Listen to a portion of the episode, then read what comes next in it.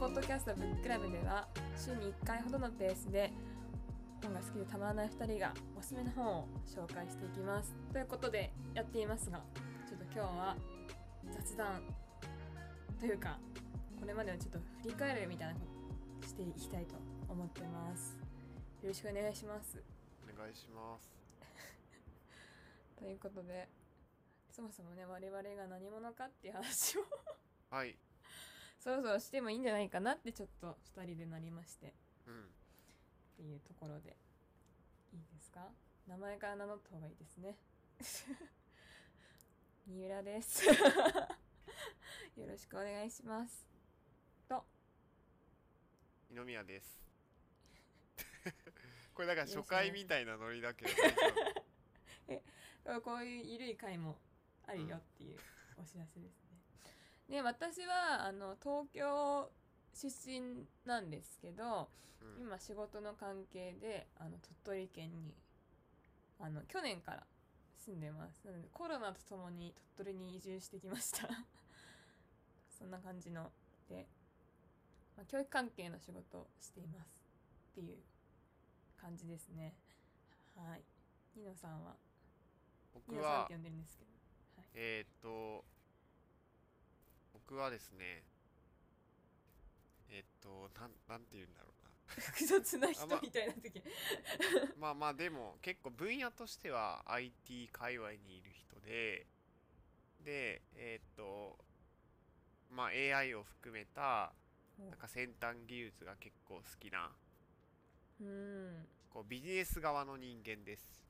でもともとこう学校大学の時に社会学をやっていったっていうのもあってそういう人文系の書籍となんかそのいわゆる人文的な視点でこうどうテクノロジーが使われていくのかみたいなのが割と興味があってちょこちょこそういう本を紹介してます。確かに。うん。今までもそうですね。私は、えーと実は英語を教えてるのでうん。もう本当にザ文系な人生を送ってます。人文系の学部だし、うん、そういう本を読むことが多いタイプですね。はい。うん。あと歴史が大好きです。多分この間聞いてもらった方は分かると思うんですけど。うん。歴史がすごいもう小学生の時から好きかな。もうずっと好きです。えー、すごい。確かになんか知識の深掘り方が好きなんだろうなっていうの もでも羨ましい。十字軍は小学生の時に知ってました私の時えー、はい。そんな感じの親もねすごい歴史が好きなのでうん。めっちゃ社会科が得意なタイプでしたね。社会が好きでしたね。授業だえったら、だから大学の入試の時も世界史すごい楽に勉強ししてた方だと思います。比較的に他の人に比べると。ー、はいはいはいはい。そういうタイプなのでなんかすはい。過去を振り返るのが好きですね。なので自え。分のこともですけどあの本的にもそういう過去のことを字で扱う本とかが比較的好きかな、歴史系の本とかっていう感じです。そんな人たちですね。ー、なるほど。はーいじゃあ今まで12回やってきましたね我々、うん。どうですか？続けてみてニノさんは。そうですね。なんかやっぱりもともとは結構個人的な目的としてそのなんかなんだろう。もっと読む機会を増やしたいみたいなところがあってでなんかやっぱり仕事に直結する、まあ、技術に関する直接的にこう業務に応用できるマーケティングの本とかはやっぱり読まなきゃと思って読めるんだけどなかなかこう仕事をしてるとなんかじっくりとそのなんだろう社会の在り方とかなんかそのレベルで考え直す機会っていうのが全然なくてすごいこのスピード感速い世界に飲まれてしまう感覚っていうのがすごい僕の中であったからなんかその読めないっていうこう自分のペインはちょっとこういう機会で解消されてるのすごくいいなっていう。まあ自分側のなんか良さっていうところが一つあったなっていう気はする。でえっと、まあ、結構意外と少しずつ聞いてもらえるようになってきてるっていうのはやっぱり嬉しくてそのまあ、例えば記事を書いてなんかこう著者の人にこう反応もらったりとかそれはすごいなんだろう勉強している意味っていうのがプラスアルファの意味でなんか追加されたような感じがするよね。うんうん。確かうん。になんか最初私たちなんかだらだら 1, 年くらいいろいろどういうふうにうん。勉強したらいいかなっていう話をしていて、確かに。でなんかアウトプットした方がいいんじゃないかっていう話になって今このポッドキャストしてみようかってなんかなって。うん。1年くらいぐだぐだ読書会をしてる時期があるんですけど、我々で。でもなんかそうですね。反応をもらえるっていう意味でもいいしあとなんか自分が面白いって思ったところをあのニノさんにシェアするっていう形でやっていて、うん。まあ、それをまあ皆さん聞いてくださってる皆さんにもシェアできてるっていう今の形はなんか面白いなってうん。思います。まだ確かに。まだ少しずつですけどいろんな方に聞いていただけるようになってうん。ちょっと恥ずかしいですがはいありがたいなと思っています。うん。うんだしなんかそれこそ私もこっち方に引っ越してきてうん。なんていうんですか今までずっと移動時間に本読んでたんだなって気づいてうん。それがあんまりなくて、まあ、車で移動したりすることが多いので移動時間に読むっていう習慣がなくなってしまったのでどうやって本を読む習慣を捻出するかっていうのが結構課題うん。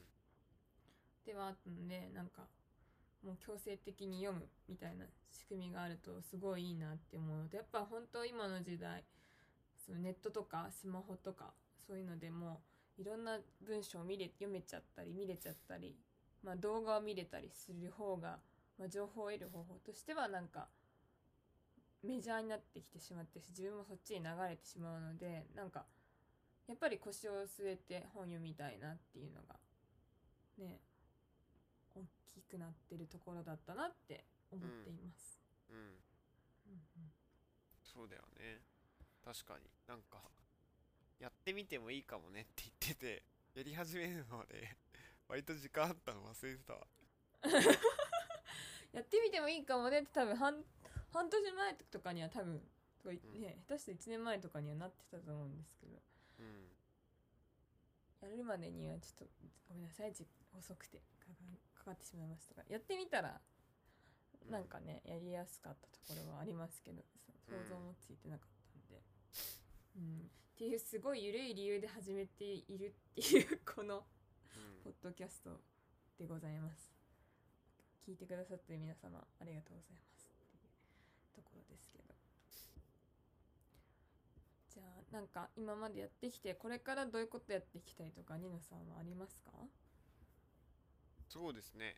えー、っとなんか僕はずっとそのなんだろうこう。前の記事にもちょっと書いたんですけど。うんうんなんか勉強することと働くことっていうののなんかつながりをうんうんうんうん見出せなくてうまく。うんうんですごいずっと葛藤してるなっていう思いがあって。でなんかそれのブリッジみたいなのを自分がしていきたいしなんか自分自身もこの活動で学んだことっていうのを何らかの形で、まあ、例えば自分が仕事をする上でのなんかコンセプトに入れたりとかうん。なんか抽象度高いけどそういうことをしていきたくてまあ言い換えるとなんか学術とそのなんだろうね実社会のカタリスト的な役割になっていくというか、その難しい内容を翻訳して社会に広げていくみたいなところはおすごいみになっていけると面白そうだなっていうのはちょっと思っている。うーん。うん。素晴らしい。素晴らしい。かっこいいです なんそうですね。なんかっていうか一個思っ結構最近思ってるのがなんか自分もともと読む方なのにこんだけ苦しいのでなんですか読む時間がないなって。うん。で多分世の中的に見たらめっちゃ読んでるんですよそれでも。うん。それでもこんなに大変だからなんかもっと読んで読まない人っていうのはいらっしゃるのかなとかもっと読むのにも何読んだらいいんだろうって思ってらっしゃる方はすごいいっぱいいるんじゃないかなって思っていて自分も。うん。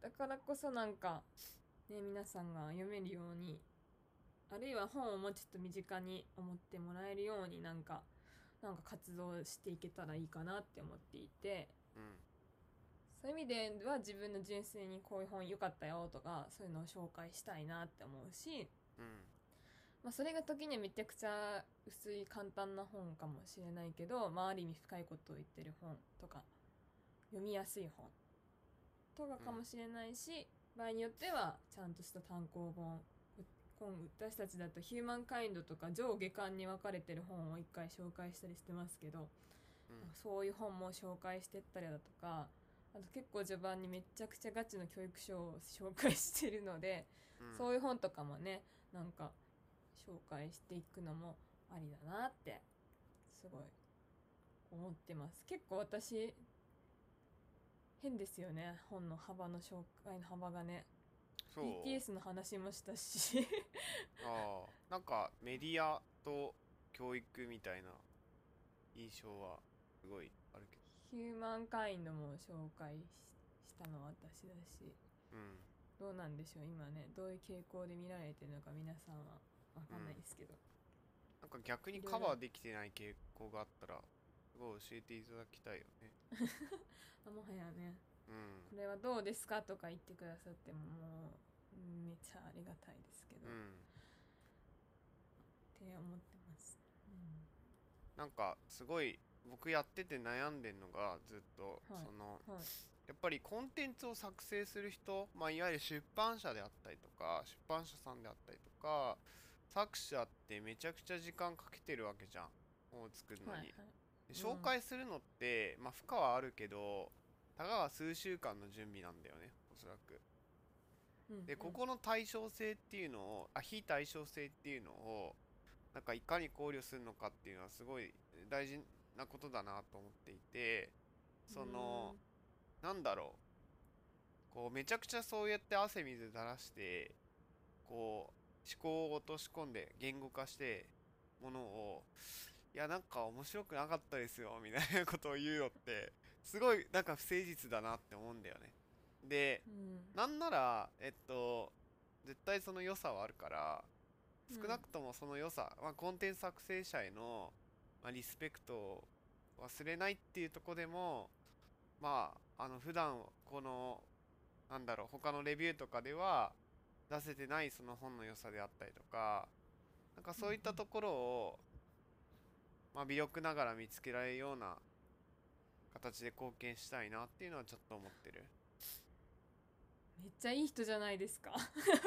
いやいやいや。いいところを見ようっていうやっぱりね大変だからね作るのね。本当に。でそれを適当にさなんかちゃんと読んだらさ違うようなコメントされるのってすごい嫌じゃん。自分が作ったら。それはすごいね思うなと思って。だから、で僕らがちゃんとした本を読んでるから比較的。だから、うん。その批判は絶対来ると思っていて中途半端なことをしていると。だからそういう プレッシャーを実はありながらやってます。すごい。うん。すごい真摯に取り組んでるんですね。うん。あいやなんかでもなんか逆になんですかね。そういうもんだと思うけど自分は逆に言われちゃうのはしょうがないって思うところもあって。うーんそうなんだ。作った後に。うんなんか受け手が違うことをも思ったりするだろうな。そう悔しいですけど。うん。日々なんかそれこそ教育関係だと授業してとかそういう届けてってやってその手前にはいろいろこっちもあれかなこれかなってやってそれにたどり着いてるけど受けてる側からしたらその授業の間が身になったか身になってないかなのであんだけ準備してつまんないとか言われることもあるし寝られることもあるしかと思ったら全然準備してないのにおーってなんか興奮しだすこともあるし なんかそれってなんかわかんないなって日々思うところではあって個人的にはですよ。うん。今しょうがない部分もあるっていう決心のけなんか決死の覚悟を持って皆さんは作ってらっしゃるんだろうなってとも思ってます。いろんな覚悟をして、うんだから文章を書くっていうのはスタンスを取るっていうことでもあるから。そうですね。うん。我々もこの間からちょっとノートの方にも文を章を書くようになっているところなのでうん。なんかね難しいところではありますよね。もうそうやって公になった分っていうのはうまくやっていかないと。って思います。であと何て言うんだろう。よく文を書くときに思うのはこうやって書いてるけど自分が思ってる感触とは違うように受け取られることもあるだろうなって思いますねよく。私の場合は、なのでこのこの今日の収録の内容も皆さんにはどう聞こえてるかわからないですけれども。うん。あそれはそれ私のわ思いは私の思いってよく思います なんか今後さそのこういう本を紹介していきたいとかある、まあ、今までの傾向とかを考えて。考えて予想してくださるんですか、私。の そうですね。ちょっと最近興味持ってるテーマとか？ごめん遮っちゃったけど。最近興味持ってるテーマ。最近興味持ってるテーマはあでも一回あの紙とデジタルの本の話をしたと思うんですけどメディアの本話を、そういうのとかね、うん。例えば今年話題になったスマホ脳とかああいう話は興味があったりするしあと今まだそんなに紹介できてないですけど例えば平凡者ライブラリとかのちょっと固めの本とかも今後、ね。サイードとかね。紹介して。そう再度今今で40だけなんですけどうん。どうかでできたらいいかなっていうふうに思ったりだとか。それこそバージニアウルフの話も一瞬でできたじゃないですか。バージニアウルフとかもやりたいなとか。うん。どっかで小説できたらねいいかなとも思いつつ。うん確かに。何にしよう。記念すべき小説1個目をとも思ったりうん。してるんですよね。あーなんかちょっと戻っちゃいますけどなんか私本好きな人ってあの小説読んでるって思われるのがすごい苦手で めっちゃノンフィクションとかそういう本読んじゃうので、うん。ノンフィクションというか研究系の本とかうん。新書を読んだりとかすることが多いので時事問題扱ったものとか、うん。でもなんか本好きですって言うとあじゃあ誰々さんの小説読んでるんだねみたいなことをまず聞かれたりして。確かに多いかもね。ちょっと私が言った本好きと微妙に違うんですって思うこともあってなんかせっかくならそういう本も紹介なんていうんですかね。あの、私が読んでるような本を紹介していきたいなっていう部分もあるし逆に私みたいにあのフィクションに遠ざかってる人にちょっとフィクションの本をおすすめするっていう意味でもどっかでフィクションの本を紹介したいなっていう。うん気持ちはあります。平野啓一郎さんの話とかも一瞬でできたりしてるので、うん。あそこら辺かなーってちょっと考えてます、確かに。です。確かにね。どうですか？ニムさんは。うーんそうね。なんかそうだね。今まで。なんか結構僕はなぜかこうテクノロジーと環境問題とかまあなんかその経済がどう進んでいくのかみたいなテーマがなんか自然と多くなってたんだよね。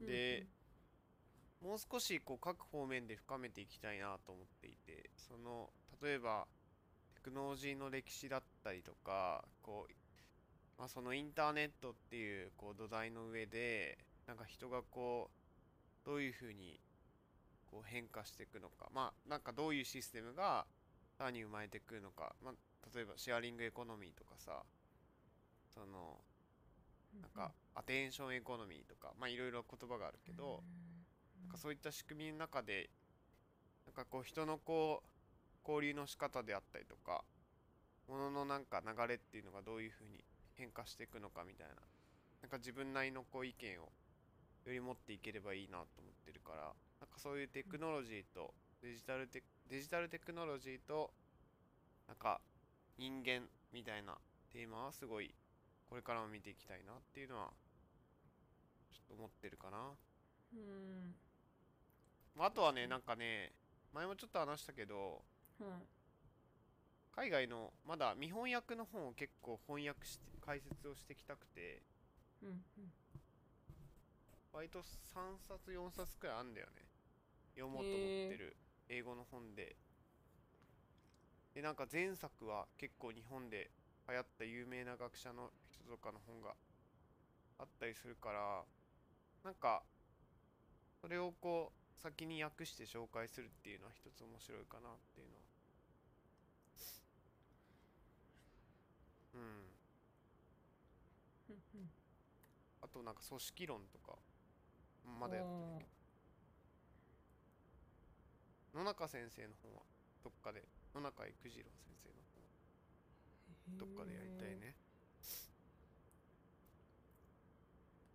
ということで結構我々はなんか似てるようなところを見ててお互い知らない分野が想像してるかって感じでやってるので逆にちょうどいいかもしれませんね。あんまりなんかお互いにああそれ面白いなって思いつつあでも自分だったら読まないなって本がの混ざり合いが今ここでも起きてる感じなのでなんかそういうところも皆さんに、ね、届けられたらいいかなって思ってあのやっていきたいっていう心を新たにする回でした。うん。今日はそういう回でした。こんな感じでよろしいですか今日は。はい。またなんか定期的にこういうのをちょっと挟んではい。いければなそうですね。なので皆さん本当もう全然ツイッターでもいいですしノートでもいいですしもう何でも良いのであの来年はあのこう感想があったらあのいただけたら嬉しいなってここ違うぞとかでもいいですけどうん。